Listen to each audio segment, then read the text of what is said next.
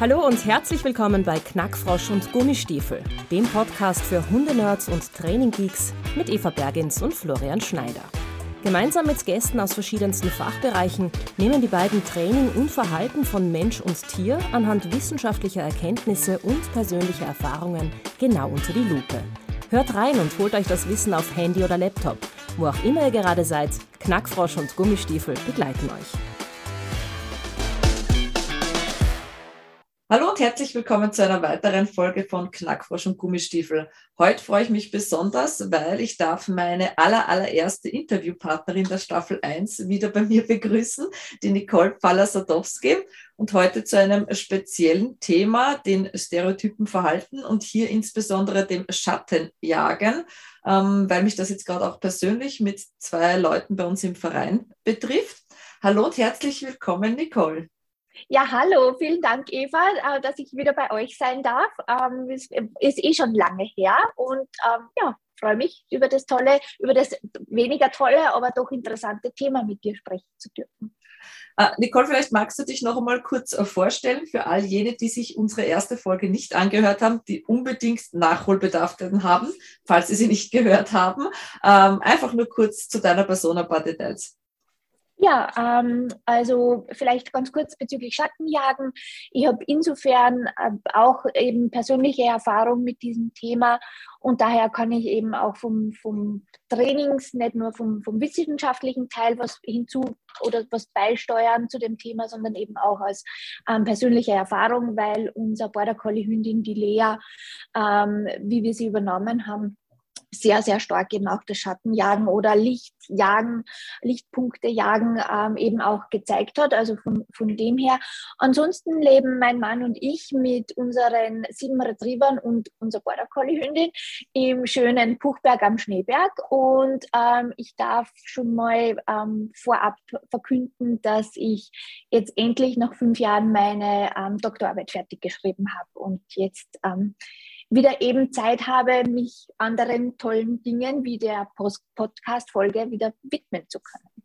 So, äh, vielleicht noch kurz, welches Thema war denn deine Doktorarbeit? Also Im Grunde ähm, ein sehr also im Grunde ähm, ein sehr breites Gebiet, ähm, nämlich angewandte Verhaltensanalyse für Mensch- oder mit Mensch-Hund-Teams und da eben im Speziellen ähm, ähm der Einsatz von nicht kontingenter Verstärkung und ähm, auch ein bisschen in Bezug auf ähm, Welfare-Situation. Also ähm, wenn wir Trainings- oder Interventionen, Verhaltensmodifikationsprogramme, Trainingsprogramme ähm, entwickeln und die dann eben auch ähm, umsetzen mit unseren Klienten, mit den Hunden, äh, worauf wir achten müssen, äh, damit es auch wirklich ähm, nicht nur evidenzbasiert ist, sondern eben auch den, den Tierschutzaspekt, den Welfare-Aspekt, ähm, den emotionalen, emotional Wellbeing, einfach auch diesen Aspekt mit drinnen hat. Ich glaube, wir haben schon das, analytischer Sicht. Ich glaube, wir haben schon das Thema für unsere nächste Podcast-Folge dann, oder? Ah, sehr gerne. ähm, aber heute, heute werden wir uns dem Thema Schattenjagen bzw. Genau. Stereotypen. Äh, jetzt hat man diesen Begriff stereotypes Verhalten, verwendet man ja ganz schnell einmal, weil der Hund einmal seine Route nagt, weil der Hund äh, jagt, weil er einmal an seinem Bein nagt, etc. Wie ist jetzt diese, die wissenschaftliche Definition von Stereotypen Verhalten? Genau. Also das ist eine wahnsinnig wichtige Frage, äh, weil es da eben wirklich auch immer wieder zu Missverständnissen kommt. Also grundsätzlich ist es so, dass ähm, nur weil der Hund vielleicht jetzt einmal einmal den Schwanz jagt ähm, oder einmal am Tag das macht oder einmal in der Woche das macht, ähm, würde ich nur nicht sagen, dass das wirklich eine Stereotypie ist. Das muss wirklich über einen langen Zeitraum immer wieder auf, ähm, ähm, nicht aufkommen, sondern gezeigt werden und eben auch ähm, immer dieselbe Topografie haben, also immer gleich ausschauen. Ähm, und da würde ich gern gleich nur mal oder gleich einsteigen, nämlich mit der Geschichte, mit dem gleich Aussehen, mit derselben Topografie. Worauf es bei den Stereotypien Verhaltensweisen auch wahnsinnig stark drauf ankommt, ist, ähm, dass man darauf achtet, welche Funktion kann dieses Verhalten erfüllen? Ist es wirklich was, was ähm, eventuell von, vom Halter unbewusst mit verstärkt wird? Oder ist es ein Verhalten, das, was wir in der Verhaltensanalyse automatisch verstärkt nennen? Das heißt, dieses Verhalten an sich, also das Verhalten selbst, ist schon oder wirkt verstärkend. Das, ähm, das zeigen überhaupt das, die Möglichkeit, dieses Verhalten zu machen, zu zeigen, wirkt verstärkend. Das wäre die Definition von ähm, automatischer Verstärkung. Und ähm, da ist eben wichtig, dass man herausfindet, ähm, welche dieser beiden Funktionen jetzt ganz grob einmal kann dieses Verhalten haben, weil davon hängt natürlich auch ab, ähm, wie ich dann tatsächlich den Trainingsplan gestalte. Weil im schlimmsten mhm. Fall ist es so, dass wenn ich jetzt ähm, unbewusst vom Halter das Verhalten, ähm, die Stereotypie mit verstärkt wird und ich mache dann eine Intervention, die zum Beispiel wäre, ähm, den Hund anzusprechen, zu unterbrechen und umzulenken, dann kann es sein, dass ich mir da auf gut Deutsch gesprochen ins Knie schieße, weil ich eben erst recht wieder das Verhalten verstärke, weil ich Aufmerksamkeit schenke. Ähm, und wie gesagt, also um nochmal zurückzugehen auf die, auf die eigentliche Frage, wichtig ist, dass es als Stereotypie wirklich man so bezeichnen kann, ist, dass es über einen längeren Zeitraum auftritt. Ähm, das Verhalten nicht nur, wie gesagt, einmal am Tag oder einmal in der Woche, ähm, sondern wirklich ähm, gehäuft und dass es immer gleich ausschaut. Ähm, das heißt jetzt aber, es könnte sein, dass ich als Halter der Auslöser bin, es sich dann aber automatisch verstärkt, das Verhalten an sich? Ähm, ich habe so ein bisschen ein Problem mit dem Begriff Auslöser. Was sein kann, ist, dass, und ich glaube, das ist das, was du, was du meinst, ist, dass das Verhalten nur in Anwesenheit von Halter, Halter ja. zum Beispiel gezeigt wird, genau. Ähm, und dann wäre aber der Halter sozusagen der diskriminative Stimulus, der SD oder das Signal dafür, dass soziale Verstärkung, dass Aufmerksamkeit erhältlich ist, wenn dieses stereotype Verhalten gezeigt wird. Genau. Okay. Also das ist absolute Möglichkeit, genau. Ja, aber äh, da wäre ja jetzt, ähm, um Aufmerksamkeit zu bekommen, wird das Verhalten gezeigt. Kann genau. ähm, der Halter an sich auch das Signal für den Beginn des Stereotypenverhaltens sein? Das, absolut. Und das ja. greift wieder in dasselbe rein, genau, dass eben quasi ähm, der Halter ist anwesend, der Hund zeigt das Verhalten, der Halter reagiert drauf. Okay. Das kann jetzt eben sein in Form von, was die wenigsten Leute tun, oh, bist du so brav, jagst du wieder deinen Schwanz so toll.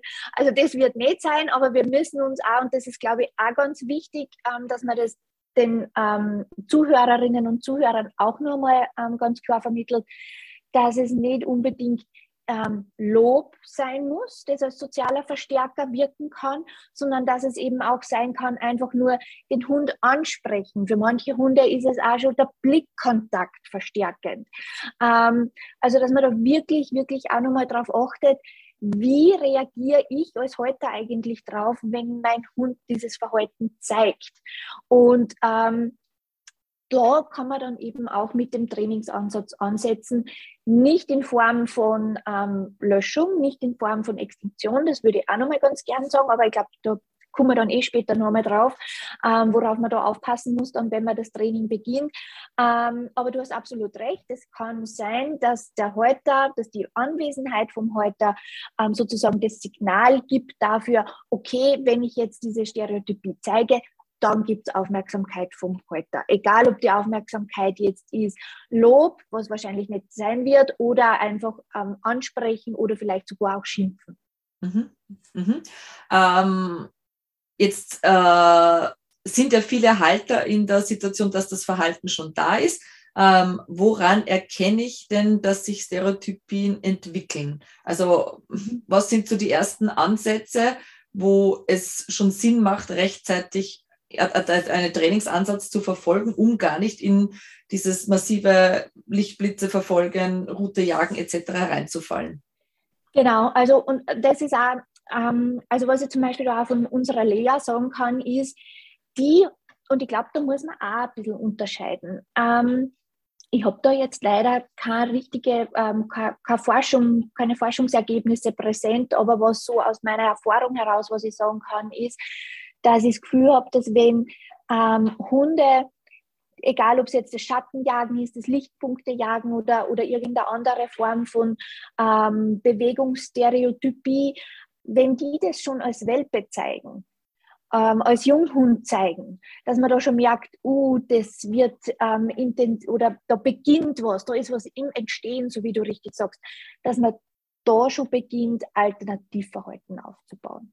Dass der Hund so ein breites wie so breite, breites wie möglich, möglich Entschuldigung, ich bin so im Englisch drinnen, dass ich nicht mehr Deutsch kann, ähm, dass das Verhaltensrepertoire der Hunde, die, die, die Skills, die Fertigkeiten einfach schon so breit von Anfang an ähm, gelernt werden, dass einfach die Notwendigkeit, dieses stereotype Verhalten zu zeigen, ähm, gar nicht mehr, mehr so groß ist, weil es so viele andere Möglichkeiten, Verhaltensweisen gibt, wofür sie Verstärkung ähm, erhalten. Und ja. das ist tatsächlich auch was, was sie ähm, bei unserer Lea ähm, extrem gut bewährt hat.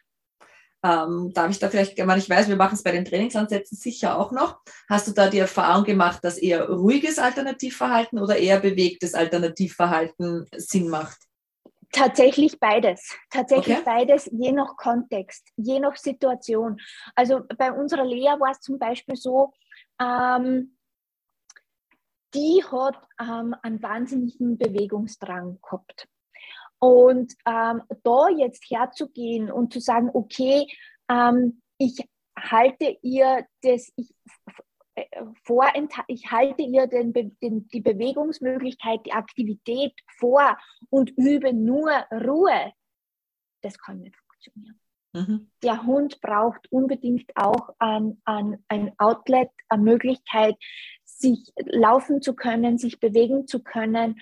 Und dann kann ich die Ruhe üben. Und ich glaube, das ist das, was ähm, viele unterschätzen, dass ähm, die, das Ruhetraining ähm, hat mit der Lea super auch funktioniert. Ich muss ehrlich sagen, ich bin da auch meinen anderen Hunden wahnsinnig dankbar, weil sie hat da wirklich auch über soziales Lernen, ähm, sie das abschauen können, wie man das macht, so tagsüber, dass man da einfach halt herumliegt und döst oder schlaft. Und ähm, also das war sicher auch ein wichtiger Teil des ganzen Trainingsprozesses. Aber ganz wichtig waren bei ihr eben genau diese beiden Komponenten.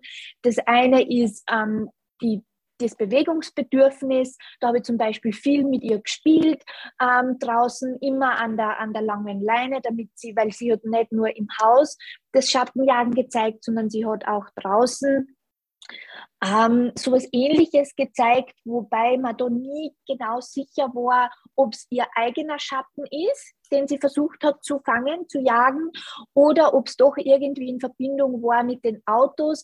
Es ist absolut möglich, ähm, dass beides auftritt. Also das ist auch was, was gerade bei diesen Bewegungsstereotypien ähm, eben auch oft vorkommt, dass das so ein bisschen ineinander übergreift, ähm, dass wenn eben gerade zufällig ein Auto vorbeifährt oder ein Traktor, das war bei ihr, da war sie, da war sicher der Traktor durch dieses Laute und Große und dann hat da was gescheppert und ähm, da ist sie mir eben abgezischt. Ähm, aber das ist jetzt nicht unbedingt so dieses ganz ähm, stereotype Verhalten ähm, von diesem Schatten- oder Lichtpunktgejagen. Und ähm, um eben da ähm, eine Vorsichtsmaßnahme zu haben, dass mir das nicht so oft passiert mit ihr, habe ich sie an der Schleppleine gehabt und wir haben bei uns da am Gelände, du kennst es, einen kleineren eingezäunten Bereich und ja. anfänglich habe ich nur dort mit ihr geübt und habe das eben oder gespielt eben und speziell mit ihr geübt habe ich den Rückruf.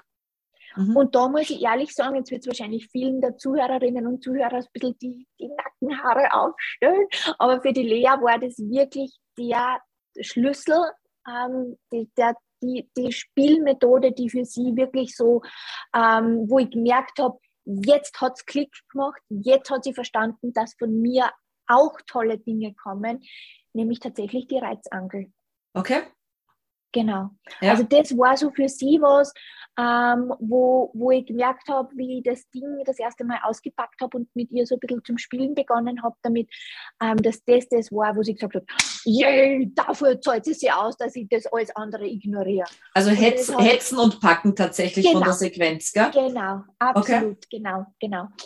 Und ähm, genau, also das heißt, das war die eine Komponente des Trainings und dann aber eben drinnen ähm, das Ruhetraining, wenn sie, sie hat auch die ersten Wochen, sicher zwei, drei Wochen, hat sie im Haus auch Brustgeschirr und äh, leichte Hausleine. Ähm, mhm. Hausleine drauf gehabt, genau.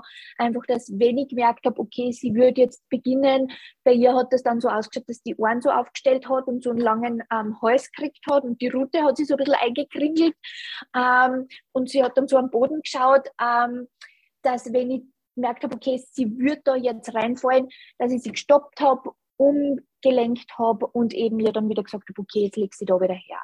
Und ähm, Genau, also die beiden Komponenten waren für die Lea wahnsinnig wichtig und es hat sie auch in der weiteren Folge mit Klientenhunden gezeigt, dass das eben wirklich auch ähm, Ansätze sind, die auch für andere Hunde funktionieren. Zu dem äh, Umlenken, also Stoppen und Umlenken, würde ich nur ganz gern dazu sagen. Ähm, und da kommen wir jetzt wieder zu dem, was ich anfänglich gesagt habe. Da muss man sich, um, damit man dieses Stoppen, also Aufhalten von dem Unterbinden von dem Stereotypenverhalten und Umlenken, damit dieser Ansatz wirklich effektiv sein kann, ist es wichtig, dass man vorher ausschließt, dass die Stereotypie durch soziale Verstärkung, durch Aufmerksamkeit vom Halter verstärkt wird. Und da ist es wichtig, dass man ähm, entweder äh, mittels Video oder am besten nur mittels ähm, beschreibender, funktionaler Einschätzung nur mal, bevor man ins Training, das Training beginnt, wirklich schaut über Hausnummer eine Woche, über sieben Tage, okay, was passiert da eigentlich im Umfeld, wenn der Hund das Verhalten zeigt. Mhm. Der Hund zeigt das Verhalten, was passiert kurz vorher, was passiert unmittelbar, nachdem der Hund begonnen hat, das Verhalten zu zeigen. Wie reagieren die Halter? Und da ist dann auch wahnsinnig wichtig, dass ich mir auch anschaue, was macht der Hund, wenn er alleine ist. Dass man mit Kamera mal beobachtet, ja. ja genau, okay. richtig. Ähm, bei der Lea zum Beispiel, die haben wir zweimal alleine mit Kamera eben gefilmt und beobachtet, wie sie allein, komplett alleine zu Hause war. Und da hat sie gezeigt, dass sie dieses Schatten-Lichtpunkt-Jagen, also acht Stunden auch machen würde. Also tatsächlich auch alleine, okay? Ja, absolut. Und das war für mich dann Schlüssel, der Schlüsselmoment, wo ich gesagt habe, okay, also bei ihr ist es wirklich automatische Verstärkung. Da können wir, äh, weil es war, es ist zum Beispiel bei der Lea, auf, dort wo sie früher gelebt hat, ähm, war, die, haben, die haben vor mir schon andere Trainer geholt gehabt und die haben, da war eine Meinung davon, wenn sie das beginnt, dann sie raussperren, quasi wie ein Timeout, mhm. ähm, sie raussperren und sozusagen die die diese soziale äh, Verstärkungskomponente ausschließen. Nur mit dem haben sie sie komplett ins Knie geschossen, weil das war der Lea sowas von Bovidel, weil die hat dann da draußen in dem Timeout-Raum genauso ihre Schatten- oder Lichtpunkte gehabt. Also da muss man wirklich, wirklich genau aufpassen, genau versuchen herauszufinden, was, wo, welche welche möglichen Verstärker halten das, ähm, die Stereotypie am Laufen? Sind da die Halterkomponente ein Teil davon oder macht es der Hund eben auch, wenn er alleine ist? Es ist ein starker Hinweis, wenn der Hund auch alleine macht, dass das dann eben wirklich äh, äh automatisch verstärkt wird, dass die Aktion des Verhaltens selber verstärkend wirkt. Und da kann es eben sein, dass das, oder ist es sicher so, dass es eben auch zusammenhängt mit einfach äh, sensorischer Stimulation. Und das kann unterschiedliche Sinne betreffen. Das kann eben gerade bei den Hütehunden äh, sicher die visuelle Stimulation sein. Äh, es kann aber eben einfach auch, was ich vorher schon gesagt habe, äh, die, die Bewegung sein. Ähm, diese, diese Art der Bewegung, dieses Hin- und Herlaufen, dass das einfach ein gewisses Bedürfnis auch befriedigt. Kann es sein, dass es beides ist, dass ich sage, mhm. ich nehme dann durch Umlenkung das, obwohl ich weiß, dass es noch verstärkend ist, die Umlenkung nutze ich trotzdem, weil ich weiß, es ist mhm. geringergradig verstärkend als dieses automatisierte? Genau, absolut. Okay. Und da sprichst du auch ganz was Wichtiges an. Es kann tatsächlich auch so sein, dass ähm, ein Verhalten ähm, durch mehrere Konsequenzen, durch mehrere Faktoren ähm, verstärkt wird. Also es kann tatsächlich auch sein, und das wäre natürlich der ungünstigste Fall, ähm, dass sowohl eine automatische Verstärkung wirkt, also diese sensorische Stimulation wirkt und zusätzlich aber auch eben das Verhalten unbewusst durch die Halter zusätzlich durch soziale Verstärkung am Laufen gehalten wird. Ähm, grundsätzlich würde ich sagen, wann immer so eine Stereotypie auftritt, darauf achten, dass man andere Verhaltensweisen, erwünschte Verhaltensweisen so oft wie möglich im Alltag einfängt. Das heißt, ähm, wirklich, wenn der Hund von sich aus ähm, sich dazu entscheidet, dass er irgendwo liegt, dann einfach immer wieder mal Feedback geben, sagen, hey, genau so stelle ich mir das vor von dir, brav. Das kann jetzt einmal mit Futter sein, das kann aber auch einfach eben, und das wird, glaube ich, auch oft unterschätzt, wie kraftvoll eigentlich soziale Verstärkung für, für die Hunde auch ist.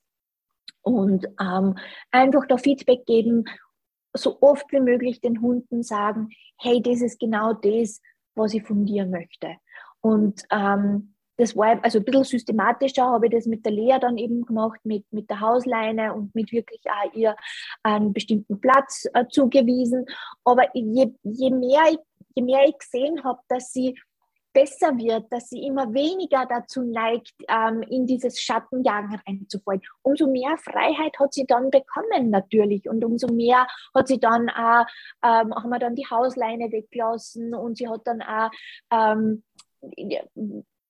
raus dürfen in einen anderen Raum, zum Beispiel, auch wenn ich nicht mitgegangen bin und, und sie quasi so ein bisschen kontrolliert habe, was sie macht.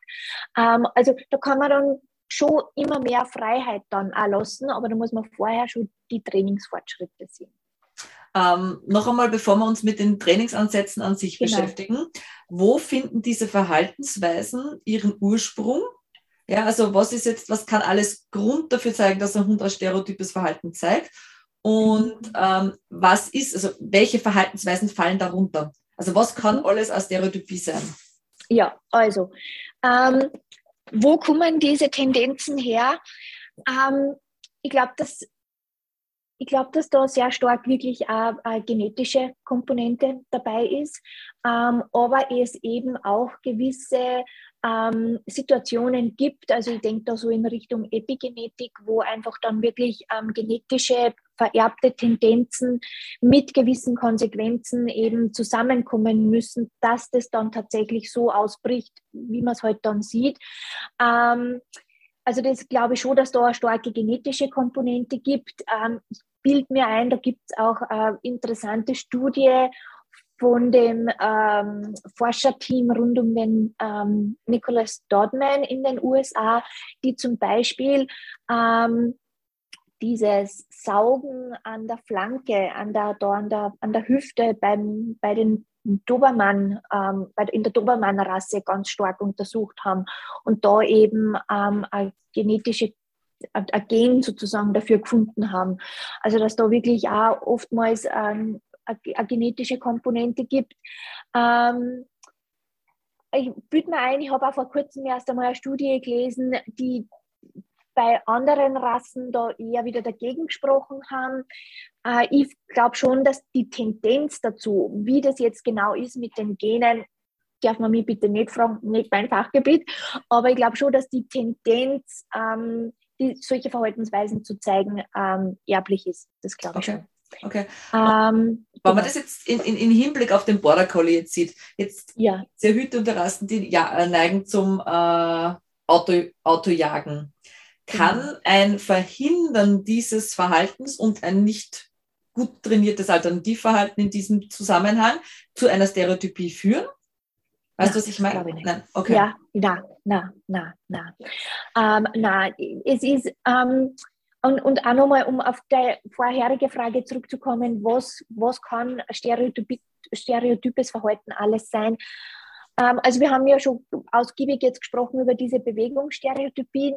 Wir haben aber auch natürlich ähm, so orale Geschichten, die meiner Ansicht nach ähm, eher auch bei den Retrievern gerne mal vorkommen, dass eben ähm, geschleckt wird, zum Beispiel entweder am, am, eigenen Körper oder an anderen Oberflächen. Wobei ich da dazu sagen muss, wenn immer ein Hund sowas zeigt und das ähm, erst eine kurzfristige Entwicklung ist, dann sollte man wirklich das auch vom Tierarzt nochmal abklären lassen, weil es gibt zum Beispiel ähm, die Verbindung mit, mit ähm, Magenproblemen, wenn so Schleckgeschichten oder auch, was viele wissen, äh, mit Allergien, gerade wenn es eben zwischen den Pfoten, zwischen den Ballen ähm, so stark lecken und sie auflecken. Ähm, also da wirklich auch nochmal dann den Tierarzt drüber schauen lassen, beziehungsweise da auch wirklich ähm, darauf achten, kann das eventuell was Medizinisches sein. Ähm, ansonsten, wie gesagt, beim Dobermann ist eben auch diese Art, ähm, dieses Flank-Sucking, diese eher orale Stimulation ähm, eine Möglichkeit. Ähm, was habe ich nun erlebt? Deckennuckel und also Milchtreten. Genau, genau, genau. Also gerade eben auch diese, dieses Deckennuckeln, ähm, ist auch was, was absolut da in diese orale Stimulation dazu passt. Genau. genau. Ähm, ab welchem, weil jetzt haben wir vorher gesagt, es muss regelmäßig und immer mit der gleichen genau. Topografie auftreten. Ab wann gilt es als regelmäßig? Gute Frage. Ähm, ich würde mal sagen, wenn man, wenn man den Hund als Welpe bekommt und man diese Tendenzen schon von, von jungem Alter an sieht, das heißt, das Verhalten tritt immer wieder einmal auf, ähm, dann würde ich da, ich würde mal sagen, ich würde es vielleicht an der Dauer festmachen, gar nicht so sehr an der Häufigkeit, sondern eher an der Dauer festmachen. Zum Beispiel, wenn der Hund, jetzt bleiben wir kurz bei dem Deckennuckeln, ähm, wenn der Hund das wirklich über ähm, halbe 20 Minuten, 30 Minuten oder vielleicht sogar nur länger macht, dann würde ich da tatsächlich sagen, okay, das ist, ähm, da, da, da muss man einschreiten da ähm, ist möglicherweise was, dass sie was entwickelt. Wie gesagt, auch also bei all diesen oralen Geschichten würde ich vorsichtshalber wirklich immer nur mal ähm, einen Tierarzt dazu konsultieren, einfach um da andere Möglichkeiten, ähm, aus, medizinische Ursachen auszuschließen. Ähm, oder wie gesagt, bei der Lea, wenn man sieht, dass der Hund, das war vielleicht auch noch ganz interessant bei der Lea, ähm, die früheren Halter haben eben erzählt, sie hat im, im Welpen, im Junghundekurs schon die anderen Hunde ignoriert, links liegen lassen ähm, oder sie nur ganz kurz, ein, zwei Minuten haben wir mal gemessen, ähm, mit was anderem beschäftigt, mit einem Spielzeug zum Beispiel, und dann ist sie sofort wieder in dieses ähm, Stereotyp Typeverhalten reingefallen und das hat sie gemacht eben Stunden am Stück. Also wenn es einmal so eine lange Zeitdauer gezeigt wird ähm, und, und eben der Hund, und das ist vielleicht auch noch eben eine wichtige Komponente, der Hund eben ähm, alle anderen Möglichkeiten der Beschäftigung, der Stimulation nicht annimmt oder nur für ganz kurzen Zeitrahmen annimmt und sofort wieder in die, dieses stereotype Verhalten zeigen will, dann ist es definitiv schon so weit, dass man sagt, okay, da ist jetzt ähm, die Stereotypie am Laufen.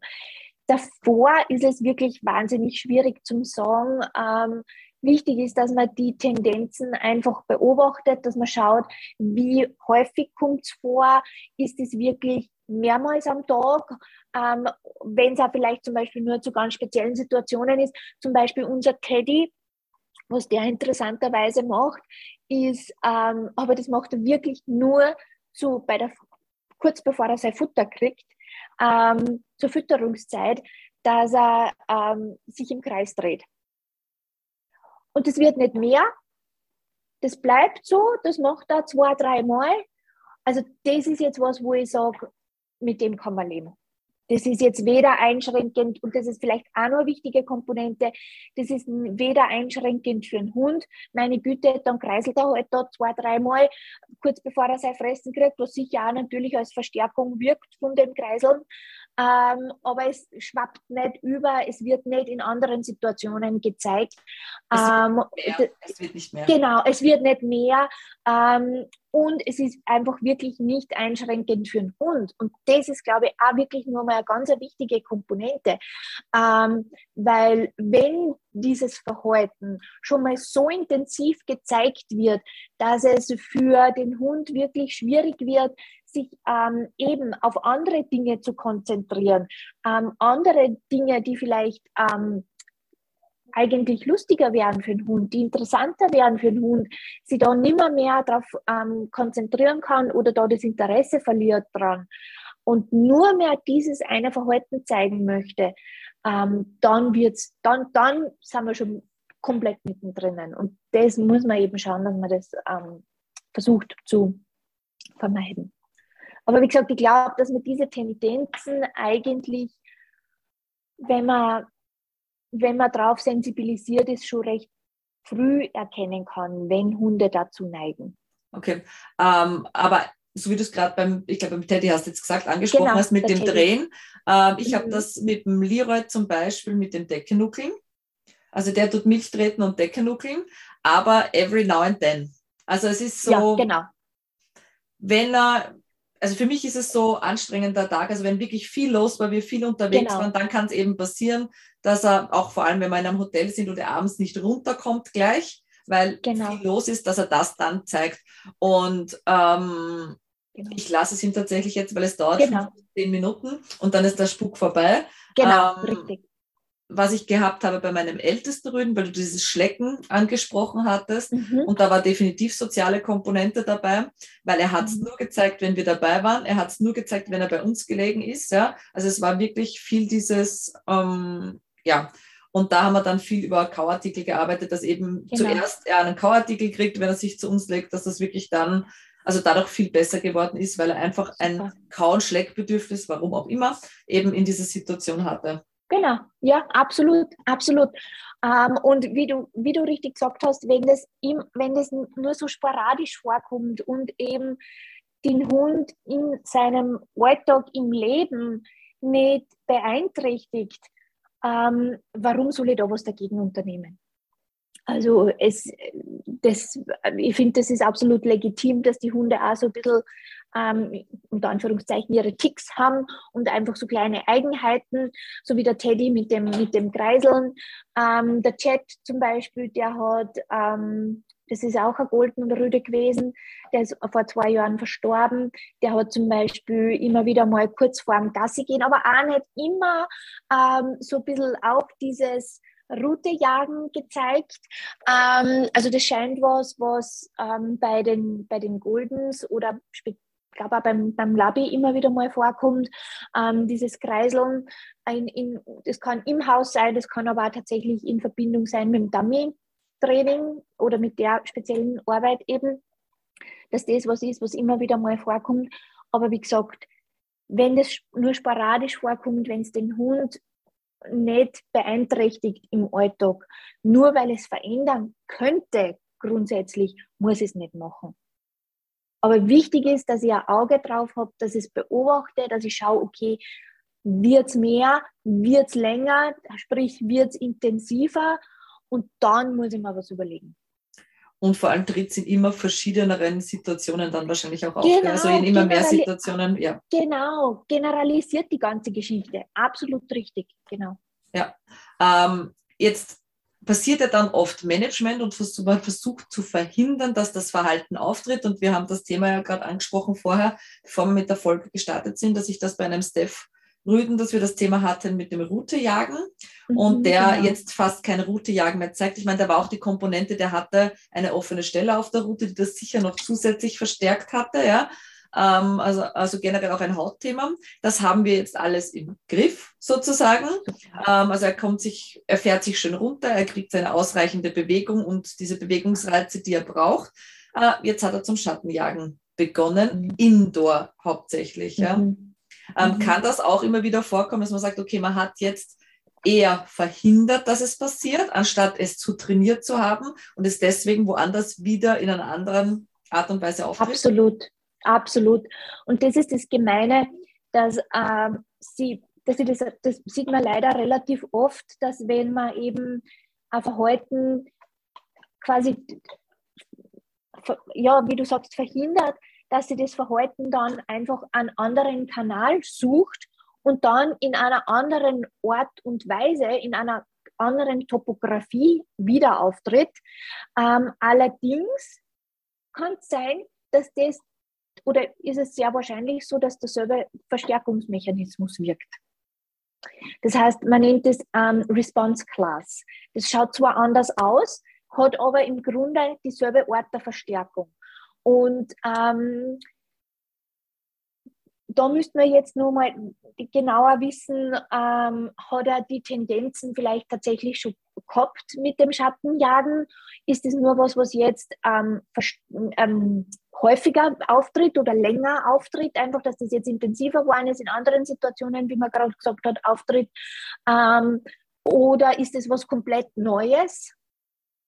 Ähm, also da müsste man jetzt einfach nur mal genauer schauen, auch wie haben die heute auf das Schwanzjagen reagiert ähm, und wie, ist das jetzt mit dem, mit dem, mit dem Schattenjagen. Ähm, also da, da, da fehlen einfach jetzt für mich einige Komponenten, wo ich, wo, wo ich einfach nicht genau sagen kann, ja, was man da jetzt am besten, am besten dagegen machen könnte, in dem speziellen Fall.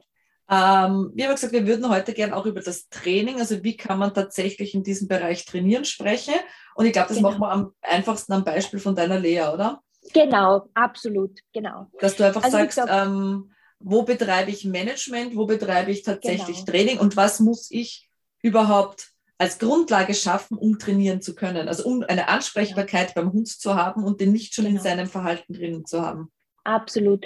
Also wie gesagt, bei der Lea war das Thema mit der Stereotypie dann schon so manifestiert und so intensiv, dass sie ähm, auch draußen zum Beispiel ähm, kein Futter mehr nehmen konnte. Also das ist was, womit die wirklich ähm, in ganz kleinen Schritten herinnen in der Wohnung oder im Haus, aber auch draußen im Garten mit ihr begonnen habe, dass sie einfach wieder fressen lernt, so blöd sie das, also Leckerlis lernt zu nehmen wieder. Ähm, also das war einmal der erste Schritt. Diese, diese Fähigkeit hat ihr leider komplett gefehlt. Da hat keiner was dafür können, auch die vorherigen Besitzer nicht. Das hat sie einfach so ähm, aufgeschaukelt, ähm, die Situation bei denen, dass sie das ähm, einfach wirklich auch mit dem Hund dann schlussendlich nichts mehr üben wollten. Ähm, wie alt war sie? Wie alt war sie, Nicole, wie sie, sie übernommen war, hat? Sie war ein bisschen was über ein Jahr. Okay. Also es tritt genau. wirklich tatsächlich, ja, also wenn es in dieser Ausprägung auftritt, wenn man wirklich sagt, es ist automatisiert verstärkt, äh, schon in relativ jungen Jahren, also ja. in, in, einem jungen Alter ja. auf. Absolut. Also die heute haben wir damals erzählt, sie waren, sie, die haben sie wirklich bemüht. Es war echt, ähm, es war wirklich ähm, ganz eine schwierige Situation. Die haben sie wirklich bemüht, sind in Welpenkurs gegangen, ähm, Junghundekurs, haben, ähm, aber waren aber dann eben auch schon so frustriert, weil das alles nicht, weil sie eben dann nicht gefressen hat mehr. Dann, wenn es geheißen hat, okay, jetzt machen wir Pause, jetzt dürfen sie mal kurz spielen und so, ähm, dann hat sie da überhaupt kein Interesse dran gehabt, sondern ist eben nur hin und her gelaufen, am Zaun zum Beispiel entlang. Und da glaube ich eben, dass möglicherweise tatsächlich auch ihren eigenen Schatten gejagt hat oder irgendwelche anderen Sachen, die ihr einfach von der Wahrnehmung her ähm, als, als, als interessant oder jagensfähig ähm, vorkommen sind. Und, ähm, und so hat sich diese Situation eben dann immer mehr aufgeschaukelt und sie dürfte auch als, als Junghund, als Welpe auch drinnen schon dieses tatsächliche Schattenjagen ähm, gezeigt okay. haben. Also das so zu ihrer Vorgeschichte.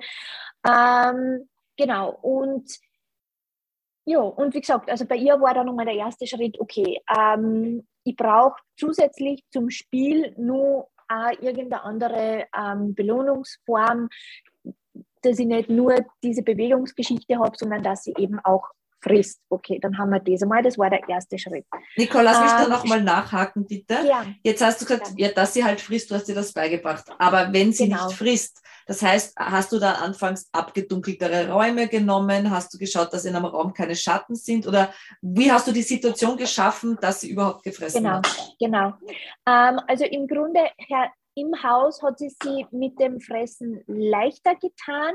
Da haben wir mal ähm, einfach das Futter gar nicht mehr, mehr aus dem Napf gegeben, sondern wirklich tagsüber einfach das, ihr Futterration vertrainiert.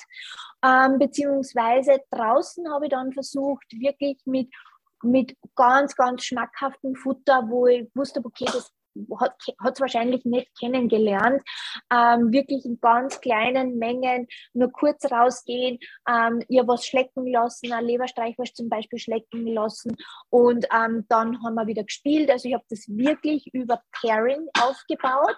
Mhm. Nur üblicherweise kennt man das Pairing ähm, zum Beispiel ähm, kurzes Spiel und dann tolles Futter. Kurzes Spiel, äh, Futter. Bei ihr war es genau umgekehrt.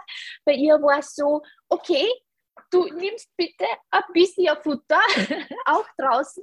Und dann, und dann gibt es das Spiel. Ja. Genau. Und so über dieses Pairing ähm, habe ich das aufgebaut draußen. Das hat eigentlich, muss ich sagen, relativ rasch geklappt. Das war innerhalb von ein paar Tagen war das dann okay. Ich bin dann auch dabei geblieben, dass wenn ich sie mit Futter belohnt habe, dass ich dann wirklich eben was, was ganz was Tolles, was Schmackhaftes ähm, genommen habe, wo ich gewusst habe, okay, das ist jetzt der volle Hit. Und habe aber dann auch relativ rasch begonnen, dass ich ähm, halt nicht ganz so hochwertiges Futter dann mit eingebaut habe und auch wieder eben über dieses Pairing, so nach dem Motto, du nimmst jetzt einmal dieses langweilige Leckerli und dann kriegst du ein Stückchen von dem tollen. Ah, ähm, okay. Und mhm. Und so ähm, haben, wir, haben wir das eben dann geschafft, dass sie jetzt eben auch für ganz normale trockene Leckerlis ähm, arbeitet.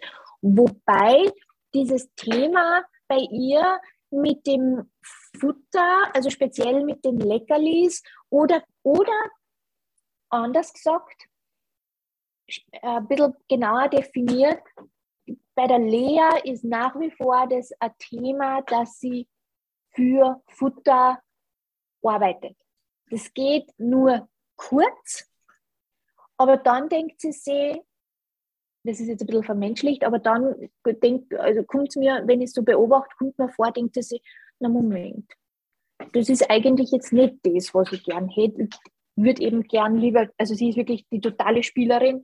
Ähm, für sie ist wirklich das Spiel hochwertiger als das Futter und man kann sie auch mit Spiel länger motiviert halten und sie arbeitet, also sie toleriert mehr Aufwand für Spiel als Konsequenz als für Futter als Konsequenz. Das heißt, weiß sie im Vorfeld, was kommt, oder ist das so im Verlauf des Trainings, dass du immer beides mit hast und dann je nach. Genau, also ich habe immer beides mit und ähm, speziell eben beim Rückruf schaue ich, dass ich, ähm, was heißt, ich habe nicht immer beides mit. Ich habe auf alle Fälle immer Leckerlis mit, aber ich schaue, ich achte drauf, speziell bei der Lea, dass, und das habe ich jetzt über die Jahre ähm, halt einfach auch ausgeschlichen, dann die Geschichte mit dem Spiel, ähm, dass sie halt aber hin und wieder dann doch auch nochmal ähm, mit Spiel belohnt wird. Und in Situationen fällt mir jetzt eigentlich gar nichts ein, weil sie, was ich sagen wollte, ist, in Situationen, wo ich weiß, das kann für sie schwieriger sein, ähm, mehr Herausforderung sein, dass sie da auf den Rückruf zum Beispiel reagiert, ähm, fällt mir jetzt gar nichts ein, weil der Hund ist so brav. Wir waren zum Beispiel mit ihr ähm, schon weitere Strecken im Urlaub unterwegs und ähm, sie läuft frei am Strand und, und also sie ist wirklich, sie hat sich so toll entwickelt, deshalb kann ich jetzt gar nicht sagen, aber der Plan wäre grundsätzlich gewesen, ähm, dass wenn sie in Situationen kommt, wo es vielleicht schwieriger ist für sie, dass sie dann immer schaut, dass sie halt ähm, wirklich das Spiel für sie als den überdrüber mega Verstärker verwendet. Mhm, mhm. Genau. Super. Das heißt, das erste Ziel war einfach einmal, sie lernt in Situationen fressen und diese Situationen genau. hast du dann sozusagen immer schwieriger gestaltet, um Fressen in unterschiedlichen Situationen zu genau. generalisieren. Genau, absolut, absolut richtig zusammengefasst. Und da muss man auch vielleicht noch ein bisschen unterscheiden, die Stereotypie drinnen mit dem Schattenjagen ähm, habe ich eben, wie gesagt, ein bisschen anders ähm, begonnen zu üben als die Situation draußen, wo sie eben auch irgendwas gejagt hat oder hinter irgendwas her war, was jetzt für uns nicht direkt greifbar war in den meisten Situationen. Ähm, bleiben wir vielleicht einmal in dem Kontext drinnen, weil ich glaube, das ist so das, was jetzt auch ähm, am interessantesten für dich auch ist. Ähm, wie gesagt, da war es so, dass ich mir mit dem Futter eine Spur leichter getan habe. Da hat sich eher auch jetzt die weniger aufregenden Leckerlis gut genommen und ähm, äh, was ich eben da wirklich, weil ich gewusst habe, okay, es aufgrund unserer Beobachtungen habe ich gesehen, okay, dieses Schattenjagen bei ihr ist mit sehr hoher Wahrscheinlichkeit ähm, vers automatisch verstärkt. Also das heißt, die Aktion selber wirkt verstärkend. Die Stimulation ist es, worum es geht. Und ähm, dadurch habe ich dann auch gewusst, okay, wenn ich ihr die die Stimulation vielleicht vorher gibt und dann das übt mit ihr, dass sie quasi drinnen bei mir liegt, bei uns liegt, ähm, dann tue ich mir leichter. Steht sie auf und das merkt man ja. Man weiß ja, ob der Hund jetzt aufsteht um sich woanders hinzulegen, das ist völlig legitim, oder steht sie auf und was ich vorher schon beschrieben habe, zeigt dieses ganz charakteristische Verhalten, wo, ich, wo man weiß, okay, uh, da geht es jetzt wieder los. Ähm, dann habe ich sie mittels der Hausleine gestoppt, also angesprochen, Hele, ja, stopp, wieder her zu mir und da dann einfach wieder geschaut, dass ich sie, und das war auch was, was ich gemacht habe, ich damals wie ich dieses Training gemacht habe mit ihr, gerade meine Masterarbeit geschrieben. Das heißt, ich bin sowieso für am Computer gesessen und ähm, habe die Leckerli-Dosen einfach neben mir gehabt und habe sie ähm, anfänglich sehr hochfrequent belohnt. Also da, was, was habe ich da für, für Intervalle gehabt? Alle 30 Sekunden möglicherweise, so um den Dreh herum, äh, immer wieder mal ähm, ein Leckerli einfach fallen lassen oder ihr gegeben. Und wenn ich dann gesehen habe, okay, sie liegt zum Beispiel Kopf unten, ähm, komplett entspannt ähm, oder sogar, ich sage mal, stabile Seitenlage, dass man wirklich merkt, okay, sie ist wirklich am Dösen, sie ist komplett entspannt ähm, oder sie schläft vielleicht sogar, dann habe ich sie auch in Ruhe gelassen. Dann habe ich sie in Ruhe gelassen und ähm, ja, und da ist jetzt auch wieder der Knackpunkt, dass man darauf achtet, dass man nicht erst dann wieder Beachtung schenkt, wenn der Hund erst recht wieder aktiver wird. Das heißt, ich habe dann wirklich versucht, das alles so zu timen, ähm, dass solange sie relaxed war, dass ich dann gesagt habe zu ihr, Spitze, jetzt gehen wir raus und dann haben wir eine kurze Spieleinheit gemacht. Und ich muss ehrlich sagen, dieses Schattenjagen im Haus, haben wir eigentlich relativ rasch unter Kontrolle gekriegt. Also ich habe da wirklich, und ich meine, es ist ja im Endeffekt ähm, kein Zeitraum, wenn ich sage, das waren vielleicht drei Wochen oder so, ähm, wo wir wirklich das mit der Hausleine so intensiv gemacht haben, vergleichsweise wie lange sie das vorher schon gemacht hat und wie intensiv vor allen Dingen sie das gemacht hat. Weil wenn die Lea alleine zu Hause war, die hat das wirklich, also wir haben es nie die ganzen acht Stunden oder neun Stunden, wo sie alleine war, ähm, beobachten können. Aber allein das, was wir die heute beschrieben haben, wie sie reingeschaut hat, wenn die wieder nach Hause kommen sind am Abend und dass der, der Wassernapf komplett leer getrunken war. Also das ja, spricht schon dafür, dass einfach sie die längste Zeit ähm, tagsüber einfach in dieser Stereotypie drinnen war. Also deshalb muss ich ehrlich sagen, ähm, hat dieses Training eigentlich dann relativ gut und rasch gefruchtet und sie zeigt diese Stereotypie herinnen gar nicht mehr. Jetzt hast du ja den großen Vorteil, dass du wirklich ja sehr abgeschieden wohnst. Ja? Also, genau, du, das ist richtig. Ja, jetzt haben das ja viele Halter nicht. Glaubst du, genau. dass äh, gerade äh, dieser, sogar, ich wohne mitten in Wien in der Stadt, ja, dieser Überfluss an Reizen das mhm. Verhalten indoor fördern kann, dass einfach der Hund, ähm, weil wie gesagt, wenn man bei dir rausgeht, also tatsächlich viel Verkehr hast du ja, aber ansonsten genau, hast du dort genau. Waldwiese, ja, also das ist ja wirklich genau. traumhaft bei dir da drinnen. Ähm, glaubst du, wie gesagt, dass diese, dieser Reiz, diese Reizüberflutung das Training erschweren kann? Ja, ja, absolut. Und da einfach die Möglichkeit, ähm, so gut getimt, diese, man, das ist einfach wirklich ein Luxus, dass ich wirklich quasi 24 Stunden am Tag mehr oder weniger äh, wirklich bei den Hunden bin und die so genau beobachten kann. Das ist absolut richtig, dass viele Leute weder den Luxus haben, dass sie so genau die Hunde beobachten können und das dann auch noch so genau timen können, dass dann einfach sagen, okay, und jetzt gehe ich raus auf meinen 5 Hektar Wiesengrund und spüle da mit meinem Hund. Ähm, absolut richtig. Und auch, was du eigentlich ja gesagt hast, mit, dieser, mit diesen vielen optischen, akustischen Reizen, dass einfach ähm, sich so viel in unserer menschlich dominierten Welt tut, dass das einfach für manche Hunde wirklich so ein ähm, Reizüberflutung, Reizverarbeitungsproblem sein kann. Definitiv, definitiv.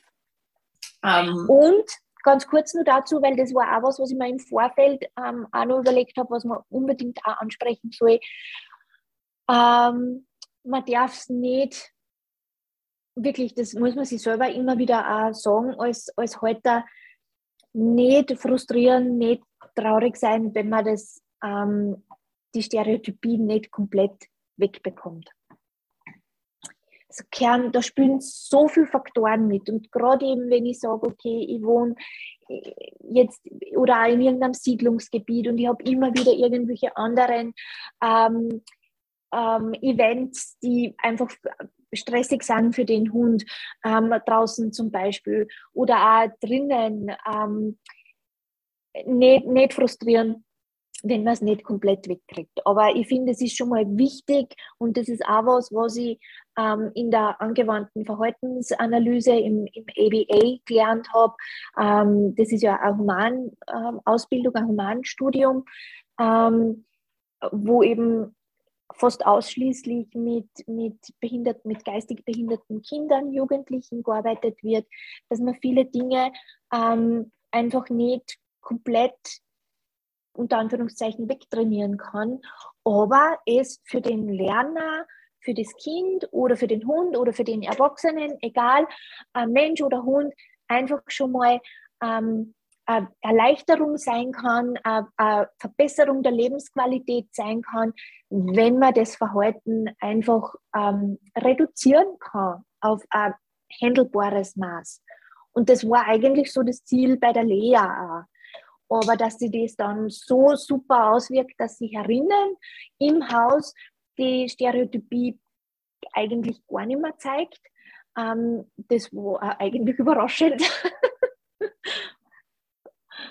ähm, jetzt hast du gesagt, ja, du hast die Möglichkeit, 24-7 sozusagen deine Hunde zu genau. beobachten genau. und du hast jederzeit die Möglichkeit, ihnen oder jederzeit relativ einfach die Möglichkeit, ihnen dann das zu geben, was sie gerade brauchen. Genau. Wie tut sich jetzt jemand, der in Wien Stadtwohnung äh, sozusagen uns zwischen vier, fünf, sechs Stunden, keine Ahnung, auch den Hund alleine lassen muss, genau. bei schon einer genau. bereits entwickelten Stereotypie. Wie kann ich das, und da kann ich tatsächlich ja mit Training wenig tun wahrscheinlich, ja? So ist es. So sondern ist es, muss ja. Management betreiben. Also wie betreibe ich dieses Management so, dass wir in einem Tierschutz sicheren Bereich, gerecht mhm. genau, mhm. Bereich unterwegs sind? Genau.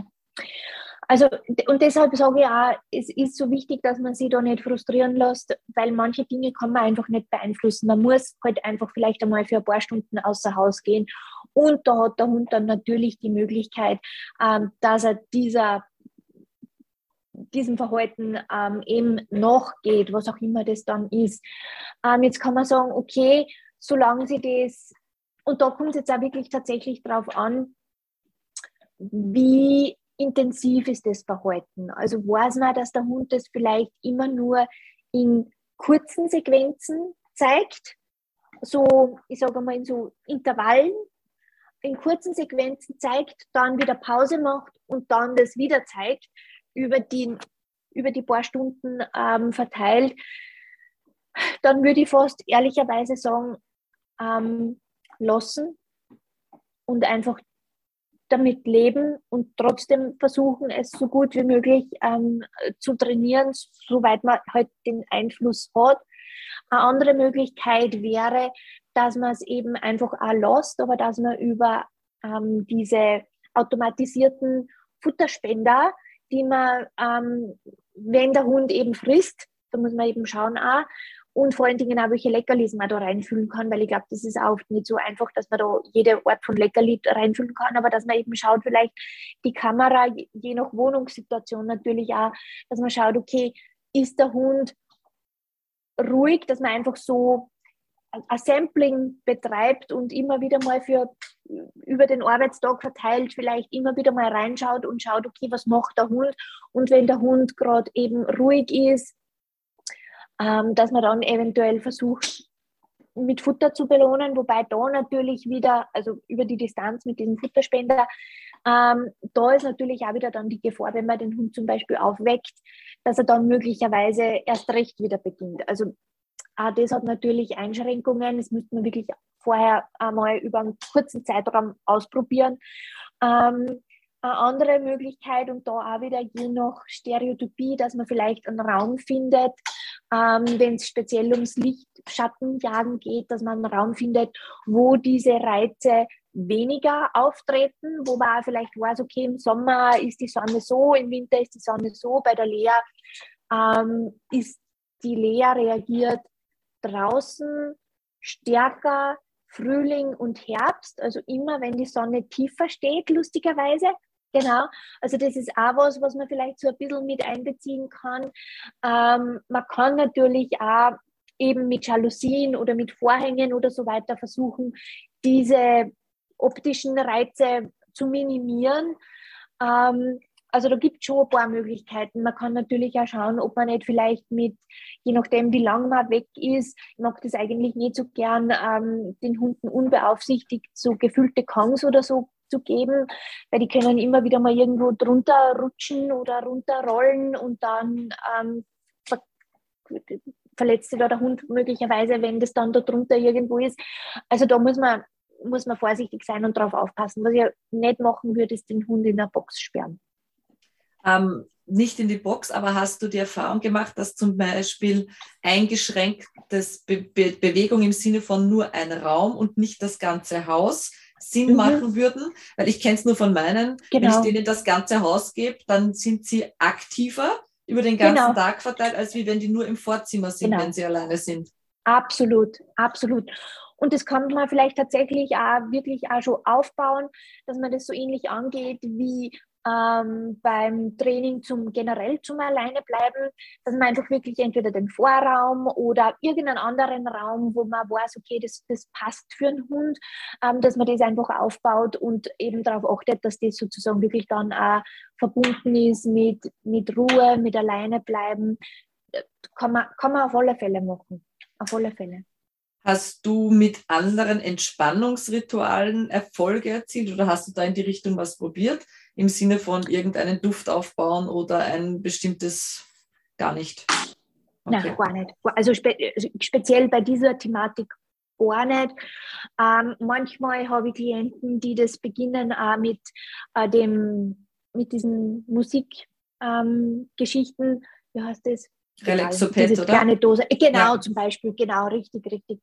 Ähm, äh, speziell eben für das Training zum Alleinebleiben, aber jetzt im Speziellen ähm, bezüglich der Stereotypien da. Also da okay. ich, kann ich leider gar nichts sagen dazu. Das heißt, du hast eigentlich, wenn du das Gefühl hast, sie war lange entspannt drinnen, hat das Verhalten nicht gezeigt, bist du mit ihr raus und hast sie sozusagen genau. mit Bewegung belohnt. Genau. Und genau. äh, wie hast du es dann draußen? Also, also Drinnen hast du ja genau. gesagt, das war dann relativ zügig, durch das, dass sie gelernt hat, okay, drinnen Ruhe, bekommt sie draußen genau. das, was sie eigentlich braucht. Äh, oder, genau. Ja, ähm, genau, wie, ja, hast absolut. Dann, wie hast du es dann draußen in Angriff genau, genommen? Also draußen, die Geschichte war tatsächlich ähm, hartnäckiger. Und da muss ich sagen, da ist die Lea wirklich ähm, relativ lang, also sicher das erste Jahr komplett. Und dann, also ich sage einmal, anderthalb Jahre ist sie sicher draußen nur an der Schleppleine gegangen. Genau. Und da habe ich eben anfänglich wirklich jedes Mal, wenn ich mit ihr rausgegangen bin, habe ich mit ihr trainiert. Also das war wirklich ganz, ganz konsequent kurze Einheiten, wenn wir nur, unter Anführungszeichen, nur Gassi gegangen sind, ähm, dann habe ich sie eben, wie gesagt, an der Schleppleine gehabt und ähm, habe sie eben wirklich ganz, ganz stark unter Kontrolle gehabt und habe aber versucht, sie immer hochfrequent anfänglich ähm, dafür zu belohnen, dass sie sich mit der Umgebung beschäftigt. Einfach einmal wo schnüffelt. Ja, und ja. dann, meine Güte, mit dem Schnüffeln, ähm, da fällt mir nur was ein, was die Lea nämlich auch noch gemacht hat, ist die Schnüffelstellen gegen meine anderen Hunde verteidigt. Ja, ja, okay, ja, ja. Also okay. Also es gibt alle möglichen lustigen Dinge. Genau, das hat sie auch gemacht. Und das war halt dann insofern auch ein bisschen eine Challenge ähm, und habe dann auch tatsächlich einmal nur anfänglich ähm, die, und das war eigentlich auch nur in den ersten paar Wochen in den ersten paar Wochen ein Thema, ähm, wo ich dann eben tatsächlich nur Hunde von mir mitgenommen habe, wo ich gewusst habe, okay, denen ist das im Grunde wurscht. Die bleiben halt einmal auf Entfernung und sagen, okay, du schwarzes Schaf, bist ein bisschen komisch. Ähm, und wenn sie aber dann zum Beispiel wo geschnüffelt hat und es hat sich auch ein anderer Hund angenähert, dann habe ich, hab ich sie verbal dafür gelobt, dass sie ruhig geblieben ist. Und das hat sie dann eigentlich auch so mit dem Training relativ rasch, ich meine, da hat sicher die Kommunikation mit den anderen Hunden auch viel beigesteuert, also das war sicher nicht nur ich, ähm, aber ich habe das Gefühl gehabt, dass ihr das einfach alles zeigt hat, okay, das ist okay, die nehmen mal den Geruch nicht weg, die können da mitschnüffeln. Also das war nur so eine Nebenbaustelle, die wir gehabt haben. Aber jetzt in Bezug auf das Schattenjagen habe ich sie wirklich lang, lang, lang nur an der Schleppleine gehabt. Ja. Äh, an, der Schlepp, an der Schleppleine deswegen, um unterbrechen zu können, genau. wenn das Verhalten auftritt? Okay. Genau, ja. absolut, richtig, genau. Um sie stoppen zu können. Ähm, wie gesagt, ich hab, man merkt es dann eh, sobald es losgehen würde, habe sie abgestoppt und habe gesagt, okay, wir gingen da jetzt weiter. Und ähm, habe ihr dann auch so ein bisschen im Großhof mal einfach irgendwas so zeigt, dass halt ein bisschen schnuppert oder so. Ähm, aber das war wirklich auch was, was ganz, ganz auffällig war bei ihr, dass es sie wahnsinnig schwer getan hat, sich mit anderen Dingen im Umfeld ähm, zu beschäftigen fördert unsere Tendenz des Abenteuerspaziergangs, ja, also weil das ist ja das, was man mhm. heutzutage, du musst den Hund ja nur ausreichend auslasten und beschäftigen auf einem Spaziergang, dann ist er schön mhm. fokussiert auf dich. Fördert diese Tendenz vielleicht auch, dass Hunde das vermehrt zeigen, dieses nicht mehr mit der Umwelt interagieren? Also gerade bei den Hüterhunden? Ähm, ich glaube, dass man da auch wirklich drauf da unterscheiden muss, was ist jetzt und das kann tatsächlich auch so ein bisschen Hand in Hand gehen. Sobald das Erregungslevel steigt, kann es natürlich auch sein, dass manche Hunde da dann erst in diese Stereotypien reinfallen. Ähm, und also ich glaube, dass diese Abenteuerspaziergänge jetzt für den, ähm, ich sage mal, typisch veranlagten österreichischen Haushund ähm, grundsätzlich eine gute Idee sind. Ähm, vielleicht nicht jeden Tag, weil es gibt eh, im Grunde gibt es bei uns eh durch die ganzen Wildtiere und andere Hundegerüche und so weiter, gibt es eh, finde ich, viel Stimulation. Ähm, aber so gezielte Abenteuerspaziergänge, wo eben auch vielleicht unterschiedliche Dinge platziert werden oder so, sind grundsätzlich, glaube ich, schon eine gute Idee. Man muss es nur wirklich ganz individuell an den jeweiligen Hund anpassen. Und was für den einen Hund ähm, nur quasi passt von, von der, ähm, vom Aufregungslevel her, ist vielleicht für den anderen Hund schon zu viel. Und da habe ich bei der Lea, da habe ich bei der Lea eigentlich nie das Gefühl gehabt, dass sie da jetzt irgendwie überstimuliert gewesen wäre. Das Gefühl habe ich bei ihr nicht gehabt. Okay. Weil, also ich, für mich sind da jetzt so diese Decompression Walks so ein bisschen im Hinterkopf, wo man mhm, wirklich okay. sagt, dass der Hund sich mit seiner Umwelt auseinandersetzt und man einfach mal mhm. gemeinsam durchs Gelände schlendert, aber ohne jetzt das Ziel, den Hund beschäftigen zu wollen. Genau, ja, genau, also absolut. Genau, ja, richtig, genau. Ähm, ich finde, das ist eine, eine gute Idee. Es ist eigentlich, wir haben beide schon so lange Hund und das sind eigentlich so diese normalen Spaziergänge, oder? Ja. Ähm, ja. Also ich gehe einmal am Tag, also diese hat jeder meiner Hunde zwischen 50 Minuten und einer Stunde, einer Stunde zehn, wo wir nur spazieren gehen. Genau. Ja, also einfach dieses, ähm, und ich merke es halt bei meinen, wenn ich am Woche nicht da war, dann ist der Spaziergang etwas länger, obwohl die Distanz, also zeittechnisch, die Distanz ist die gleiche, ja. weil sie ja. einfach länger braucht, um mitzukriegen, was die letzte Woche denn hier passiert ist, sozusagen. Genau, absolut, genau. Man muss da absolut ja, am Ball bleiben, sozusagen. Ja, ja. ja ähm, genau. Und den, den, Unterschied merke ich einfach, oder sie sind halt wieder ein bisschen aufgeregter, weil was neu ist, was sie vorher nicht kannten. Also so, das sieht man dann ganz schön am Verhalten. Und also wir brauchen das sozusagen alle fünf. Ja, also meine vier Hunde brauchen das und ich brauche das. Dieses einfach nur spazieren gehen. Wir trainieren so viel, ich mache sportlich so viel mit meinen Hunden, aber diese Stunde am Tag, also egal was in dem Tag passiert, die genießen wir schon alle. So dieses einfach wahrnehmen, das, was einfach gerade ist und nicht genau. mit dem Ziel, heißt nicht, dass ich meine Hunde auf diesem Spielziel nicht belohne. Also ich, äh, ich belohne nein, Rückorientierung, genau. ich äh, mache hin und genau. wieder Rückruftraining rein, aber jetzt wirklich genau. bewusst sagen, okay, ich muss meinen Hund auf dem Spaziergang beschäftigen, mache ich nicht. Na, genau, richtig. Und ich finde, das ist absolut was, was man, was, was nicht zu unterschätzen ist, ähm, wo man wirklich schauen muss, dass das auch stattfindet. Ähm, wie gesagt, also so das ein übergeordnetes Thema, auch was aus meiner Forschung ähm, herausgekommen ist, sind wirklich individuelle Unterschiede. Es ist wirklich, ich weiß, es hört sich so platt an, aber es ist wirklich so, dass jeder Hund anders reagiert. Und ich kann es auch insofern auch nur mal anekdotisch bestätigen. Wir haben ja ähm, von dem ersten Wurf, von unserem ersten Tollerwurf, uns ähm, vier Welpen behalten. Und da, er ist, einer ist leider schon verstorben, von denen wirklich jeder komplett anders ähm, und hat andere, leicht andere Bedürfnisse, verhaltet sich in unterschiedlichen Situationen anders, obwohl die bei uns geboren sind, komplett mehr oder weniger ähm, identisch trainiert worden sind aber es ist jeder eine ganz eigene Persönlichkeit mit eigenen Bedürfnissen, mit, mit ganz eigenen Verhaltensweisen, unterschiedlichsten Reaktionen.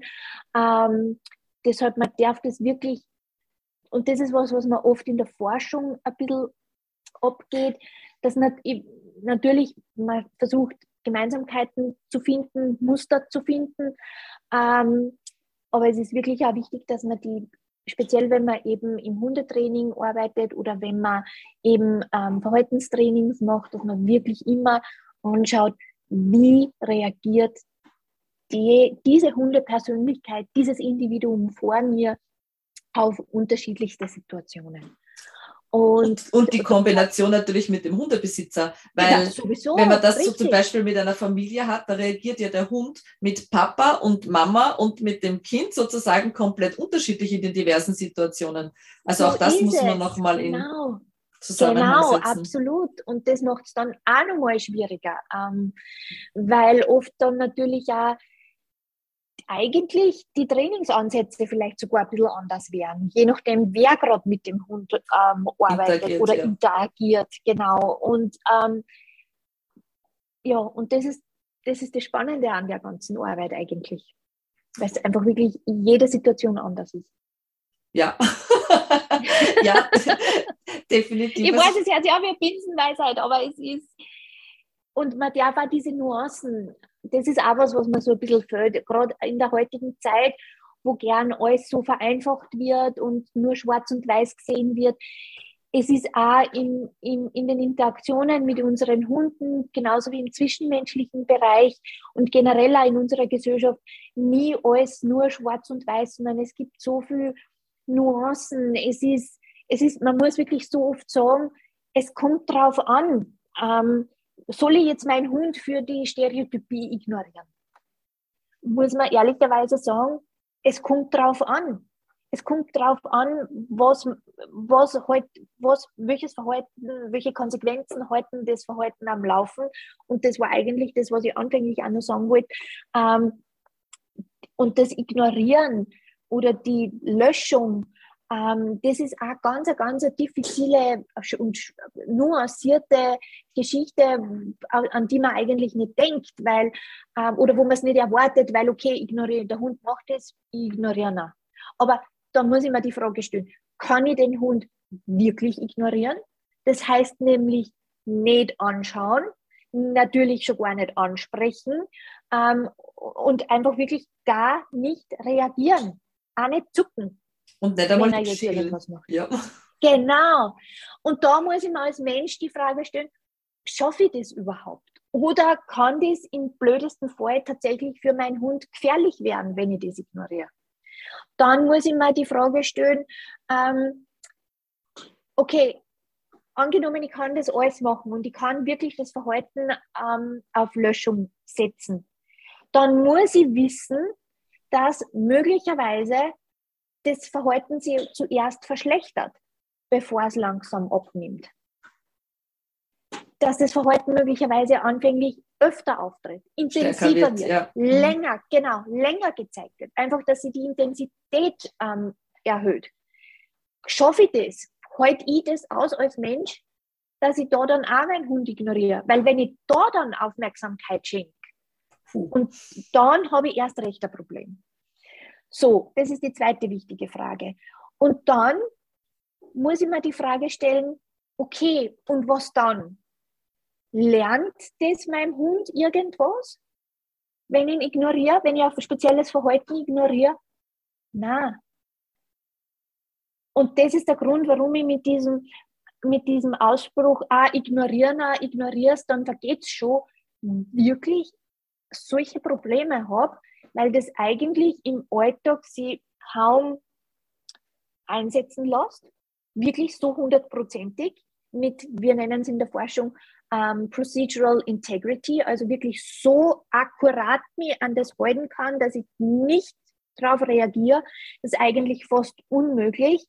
Und ähm, dann habe ich die die Frage, okay, wird das dann vielleicht irgendwann gefährlich für meinen Hund, wenn sie das auch noch intensiviert, was auch immer das für Verhalten ist. Ähm, und dann das allergrößte Problem, was da dann für mich tatsächlich auch, ähm, also eigentlich der ganze Bereich auch schon ein bisschen ähm, in, in den Tierschutz, also Aspekt reingeht, ähm, dass ich das Verhalten, dass ich das Repertoire von meinem Hund, das Verhaltensrepertoire eben nicht verbreite. Ich lerne dem Hund nichts sondern ich lasse meinen Hund quasi in einem Vakuum und sage zu ihm mehr oder weniger, mach einfach, es ist mir wurscht. Und das finde ich auch so schlimm. Also wenn man sich das überlegt, wenn das ein Mensch mit einem anderen Mensch macht, was das eigentlich auch dann für einen Frust auslösen kann. Und genauso geht es unseren Hunden auch. Und das ist das, wo man einfach wirklich auch wo man, wo man oft die, die, die Differenziertheit führt. Ja, ja, verstehe ich absolut. Also wir haben das, dieses Thema mit ähm, generell ja, warum Hunde so oft unerwünschtes Verhalten zeigen, weil es eben so aufmerksamkeitsbasierend ist, ja, weil eben der Wunsch nach Aufmerksamkeit da ist. Ist jetzt egal, ob ich ein Kind hernehme, ein Tier hernehme oder auch den mhm. Partner jetzt einmal hernehme, mhm. ähm, dass oft Fehlverhalten auftritt, was für uns jetzt also für uns persönlich ein Fehlverhalten ist, um eben Aufmerksamkeit zu bekommen. Mhm. Und genau. ähm, ich habe das von der KCD, diese 50 Leckerlis am Tag. Ja. Ja, für Verhalten, das mir dem Tag gut gefällt. Und ich versuche das meinen Leuten immer so von Anfang an ein bisschen an die Hand zu geben. Ja, ähm, super. Und wenn sie 50 nicht schaffen, einfach mit 10 einmal anzufangen zehn genau. Stücken Futter am Tag für Verhalten, das mir gut gefällt, weil genau. es einfach den, den Fokus, den eigenen, ein bisschen verschiebt hin zu dem, was ich eigentlich will und nicht. Genau. Und das ist halt unsere Gesellschaft. Ich weiß ganz ja. genau, was ich nicht will, aber oft nicht, genau. was ich will. Genau. Absolut, und bin ich hundertprozentig bei dir. Und ich würde sogar so weit gehen, gerade eben, wenn man über, über Aufmerksamkeit, über soziale Verstärkung sprechen, ähm, dass man auch da uns als heute auch nochmal reflektieren müssen und das, was ich vorher schon mal kurz angesprochen habe, und das gilt für sämtliches Verhalten, nicht nur für Stereotypien, ähm, dass eben auch Schimpfen aufmerksam ist. Was eigentlich als Strafe von uns gesehen ist. Das heißt, Strafe ist definiert als ähm, ein Verhalten wird aufgrund der Konsequenzen weniger oft gezeigt. Ähm, entweder weil was weggenommen wird, ein, ein, bevorzugtes Objekt oder Aufmerksamkeit oder irgendein Verstärker wird, wird weggenommen, das wäre eine negative Strafe, oder es wird was Aversives, was Unangenehmes als Konsequenz ähm, hinzugefügt. Und, und als Resultat daraus ähm, wird, nimmt Verhalten ab. Ähm, und auch wenn das Schimpfen grundsätzlich ähm, Strafe eigentlich sein soll, weil man ja will, dass das Halten weniger wird. Und ich glaube, das, ist, das alleine ist schon mal ein wichtiger Aspekt, dass man sich das überlegt, will ich das überhaupt? Ähm, ähm, und dann der zweite wichtige Aspekt ist, dass man das oft dann eigentlich ins Knie schießt oder ich mir selber ins Knie schießt damit, weil ich eigentlich genau das, was ich nicht will, erst recht durch diese Form der Aufmerksamkeit ähm, verstärke. Und deshalb sage ich, und da sind wir uns eh hundertprozentig einig, es ist so viel differenzierter und so viel nuancierter, als man sich das oft wünschen würde. Ich, ich versuche das immer bei uns beim Sachkundenachweis so ein bisschen zu erklären mit, sage ich, ähm, entscheiden, ob du strafst oder belohnst, tut der Hund und nicht du. Ähm, das genau. heißt, je mehr ein Verhalten wird, dann ist es einfach, schau genauer hin, was ist denn die belohnende Komponente und genau, wird das absolut. Verhalten weniger, obwohl du geglaubt hast, es belohnt zu haben, gibt es irgendwo eine genau. Komponente, die straft. So ist es, absolut richtig, genau. Und das ist so wertvoll. Und ganz ehrlich, ähm, jetzt also abgesehen davon dann, dass die Leute halt auch nur lernen, natürlich, wie bringe ich dem Hund das Sitz bei, das Platz, also diese, ich sage mal, mechanischen Fertigkeiten vom Menschen her. Aber das, was du da gerade so super zusammengefasst hast, ist eigentlich mehr braucht man eigentlich fast gar nicht wissen. Und ich glaube, dass das auch so unbewusst das ist, warum bei manchen Mensch-Hund-Teams man das Gefühl hat, boah, das läuft alles so natürlich, da gibt es keine Probleme. Und ich glaube, dass da wirklich einfach es Menschen gibt, die da ähm, einfach natürlich äh, ein besseres Gespür dafür haben und andere brauchen da halt vielleicht mehr Anleitung, mehr Coaching. Ja. Aber das ist so eigentlich für mich absoluter Kernaspekt. Ja, absolut. absolut. Gibt es irgendwas, was du noch zu den Stereotypien anbringen möchtest, was dir noch wichtig wäre? Also vielleicht nur ganz kurz zusammenfassend und dann ähm, vielleicht fällt mir da dann nur Zusätzliches ein. Also ganz wichtig, einmal heraus versuchen, grob herauszufinden, bevor ich überhaupt irgendwas trainiere, welche Verstärker halten möglicherweise das am Lauf? Ist es ähm, durch äh, soziale Verstärkung oder ist es wirklich automatisch verstärkt? Das ist einmal für mich die Geschichte. Wenn es ähm, sozial verstärkt ist, dann wirklich nochmal schauen, dass ich differenziell verstärke, also differenzielle Verstärkung für zum Beispiel Alternativverhalten. Ähm, da würde ich dann tatsächlich eher sagen, dass ich das mit dem Umlenken, den Aspekt versuche ein bisschen wegzulassen, wobei das kommt natürlich auch immer dann auf die ganz spezielle Situation drauf an. Ähm, wie wir eh vorher schon richtig gesagt haben, ich kann natürlich unter Anführungszeichen sagen, okay, ich gehe das Risiko ein und ich bin mir bewusst, das ist auch oft die Geschichte, ich muss es einfach nur wissen, dass ich durch das Umlenken, ähm, durch die Aufmerksamkeit das Verhalten möglicherweise verstärkt. Aber ich habe für das Alternativverhalten, ähm, sagen wir, ein höheres Verstärkerverhältnis genau, als für ja. das andere. Genau. Ähm, also das ist ganz wichtig. Und vom Management her eben schauen, je nach Stereotypie, schauen, dass es einfach für den Hund so Unwahrscheinlich? Die, die, die, genau, richtig. Dass es so unwahrscheinlich wie möglich macht, dass das Verhalten wirklich auftritt. Das geht bei manchen Hunden sicher leichter als bei anderen. Ähm, eben, wenn es jetzt um so visuelle Stimulation geht, dann kann ich mir vielleicht mit mit den Licht- und Schattenverhältnissen in einem speziellen Raum ähm, helfen. Aber was auf alle Fälle ganz, ganz wichtig ist, ist eben die sogenannten motivierenden Operationen, also quasi die Bedürfnisse des Hundes schon vorab versuchen zu befriedigen, damit ihm dann das Lernen des erwünschten Verhaltens einfach auch leichter fällt und auch die ähm, Konsequenzen für das erwünschte Verhalten einfach dann hochwertiger und effektiver. Ja, wenn man äh, das als Kontingenz vorstellt. Also we- wenn Bewegung das Bedürfnis des Hundes ist, Genau. erst die Bewegung, dann die Ruhe verlangen sozusagen. genau, Ja. genau. Absolut, absolut. Du, Genau. Nicole, äh, nachdem ihr zum Schluss immer Werbung machen dürft, ich weiß gar nicht, ob bei euch im Moment was ansteht. Irgendwie Tatsächlich Konferenz- steht was an. Oh. Ja, tatsächlich. Überraschung. Ja, wir haben ja leider schon seit eben zwei Jahren immer wieder das Portal, das Portable Operant Ah, mit der ähm, Mary. Okay. Learning Lab mit der Mary Hunter, genau, äh, immer wieder verschieben müssen.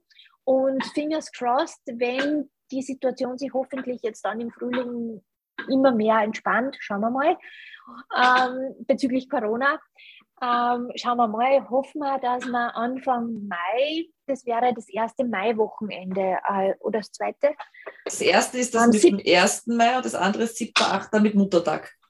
Ja, 7. 8. Ja. 7. 8. Mai, genau. Ähm, da haben wir eben die Mary Hunter hier. Wie gesagt, ähm, fingers crossed für zwei Tage das Portal.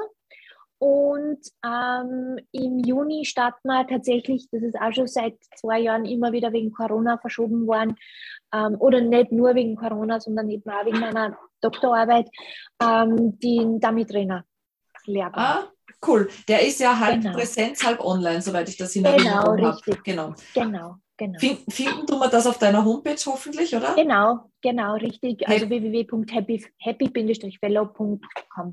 Na, Okay. Entschuldige, .at. .at. Äh, ich stelle es dann eh nochmal in die Kommentare rein. Ähm, ich kann auf alle Fälle Mary Hunter nur warm, also wärmstens empfehlen. Also ich habe ja damals auf deiner Konferenz, durfte ich sie kennenlernen, beziehungsweise ich habe ja auch ihr Portal-Buch mit dem Equipment und ich nutze es tatsächlich ganz gerne auch dieses, um ein bisschen so Klickerfertigkeiten und dieses Genau. sich in die Lage des Tieres versetzen, So ist es. Genau. ähm, nutze ich es Genau. ganz gerne. Also es ist wirklich recht spannend und wir haben das auch mal schon auf dem Tag der offenen Tür komplett fremde Leute, die mit Klickertraining gar keine Erfahrung hat, ganz simple Aufgaben machen lassen. Und da konntest du schon Rassen zuordnen, den einzelnen Menschen, was ist eh so, was Frustrationsverhalten betrifft und so, wenn der Trainer. Und das ist total spannend Genau. zu sehen, dass nämlich auch wir ähnlich mit frustrierenden Situationen dann umgehen, wie das denn Genau. unsere Tiere auch tun. Absolut. Und da sind wir gleich wieder bei der Extinktion, bei der Löschung. Ja, Wenn du einfach nicht weißt, was jetzt gefragt ist und du bietest Verhalten an, verhaltest dich und es passiert aber nichts, das ist so frustrierend, dass da wirklich auch zu, ja, zu kompletten Zusammenbrüchen auch tatsächlich kommen kann. Also man darf das echt nicht unterschätzen.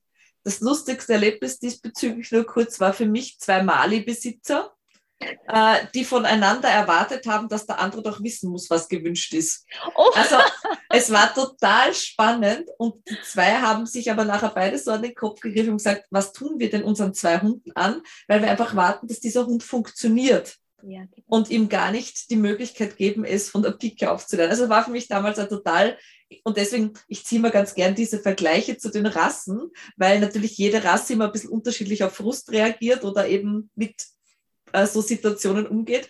Und das siehst du dann bei den Menschen auch dann passend dazu. Ja. Es ist recht lustig. Also wie gesagt, kann ich, kann ich wärmstens empfehlen. Ähm, David Trainer, wie lang dauert der insgesamt? Der dauert sechs Monate. Sechs Monate. Sechs Und Monate, genau, mit, mit Hausübungen und mit ähm, Abschlussprojekt sozusagen. Ähm, da braucht man dann ein bisschen ein Video-Equipment, also nichts jetzt Großartiges, es reicht sicher. Ähm, die Handykamera, aber ein Stativ wäre gut. Ähm, genau.